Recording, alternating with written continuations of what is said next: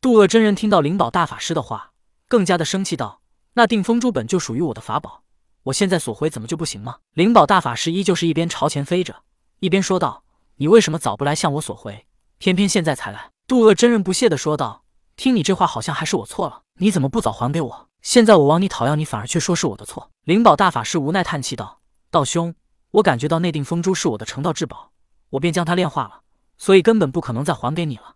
你就行行好。”送给我不成吗？渡恶真人气急反笑道：“好啊，好啊！以前我看截教弟子说起阐教弟子，都是一副不屑的样子，说你们虚伪。原来我还不信，现在我终于信了。”顿了顿，他接着又说道：“如果当初我来向你讨要，你直接告诉我，让我送给你，以我们的关系，我并不介意。可如今你却三番五次的戏耍我，欺辱我，竟然还联合慈航道人一起辱我。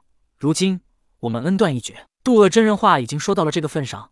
灵宝大法师看到他们的关系再无转圜的余地，索性便耍起了无赖道：“渡恶道兄，你现在说的好，可以送给我，但我如果直接承认，你会给我吗？况且我们之间可没什么因果牵扯。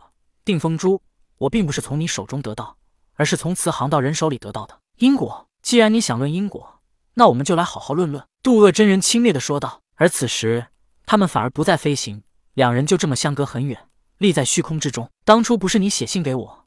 我会借出定风珠吗？这不是你我的因果吗？渡恶真人说道。呵呵，信是我写的，但借珠的人却不是我，是西岐，是姜子牙派了散医生和朝田去借，这与我有什么关系呢？当时我给你写信，可是写的你借也好，不借也罢，谁让你借的？听到灵宝大法师耍无赖的行径，渡恶真人气得双腿发颤，而紧接着灵宝大法师又说道：后来散医生和朝田拿着定风珠下山，途中那定风珠可是被方碧方向抢走了。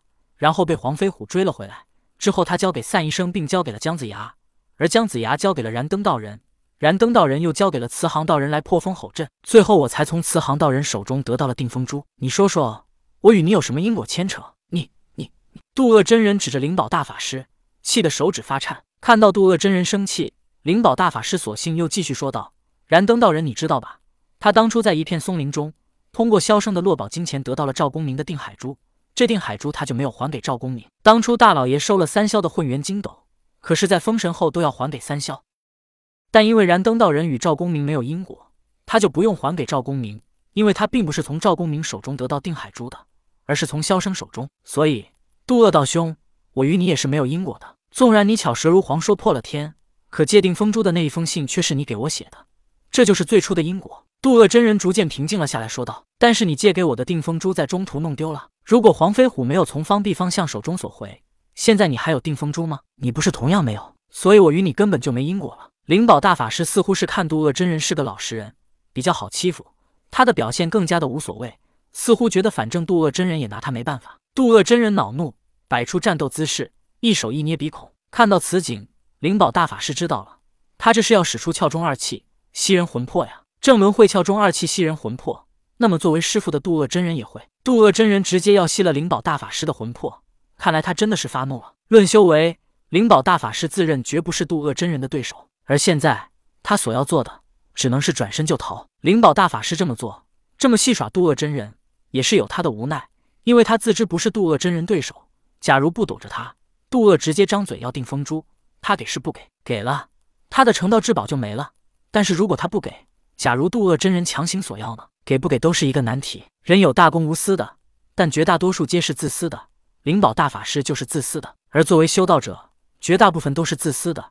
因为不自私，他们不会想着长生不死，也就不会逆天而行的去修道。所以在私心作祟下，灵宝大法师只能借着戏耍渡恶真人的方法。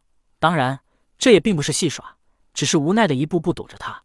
但是没想到他还是追了上来。一看形势不对，灵宝大法师撒腿就跑。当然，他不用跑。他是驾云疾飞，二人从天上追到地上，从地上又追到天上。童天一路驾云向西而来，突然他感觉到前方有两个人在对峙，搭眼一看，那不是灵宝大法师和渡恶真人吗？趁着他们还没发现自己的时刻，童天隐匿身形，悄悄上前查探他们为何在此。得知他们是因为定风珠，童天心里不屑的冷笑道：“真是人为财死，鸟为食亡，连大罗金仙也逃避不了这至理名言。”而在灵宝大法师和渡恶真人开始战斗之后，他们一追一赶。童天也跟在他们身后，不过他依旧是隐匿身形。眼看灵宝大法师就要被渡恶真人追上，童天一使力，帮灵宝大法师突然前行一下，导致渡恶真人并不能追上他。同天此举，皆是为了消耗尽渡恶真人所有的耐心。灵宝大法师知道有人在帮自己，可是这么长期追下去也不是个结果呀。他忽然想到，自己何不去昆仑山找老师帮忙？想到这里，灵宝大法师索性朝着昆仑山飞去。跟在他们之后的同天看到，暗道一声不好。他的目的可不是让灵宝大法师去昆仑山，而渡恶真人在一番追逐之后，所有的耐心被全部耗尽。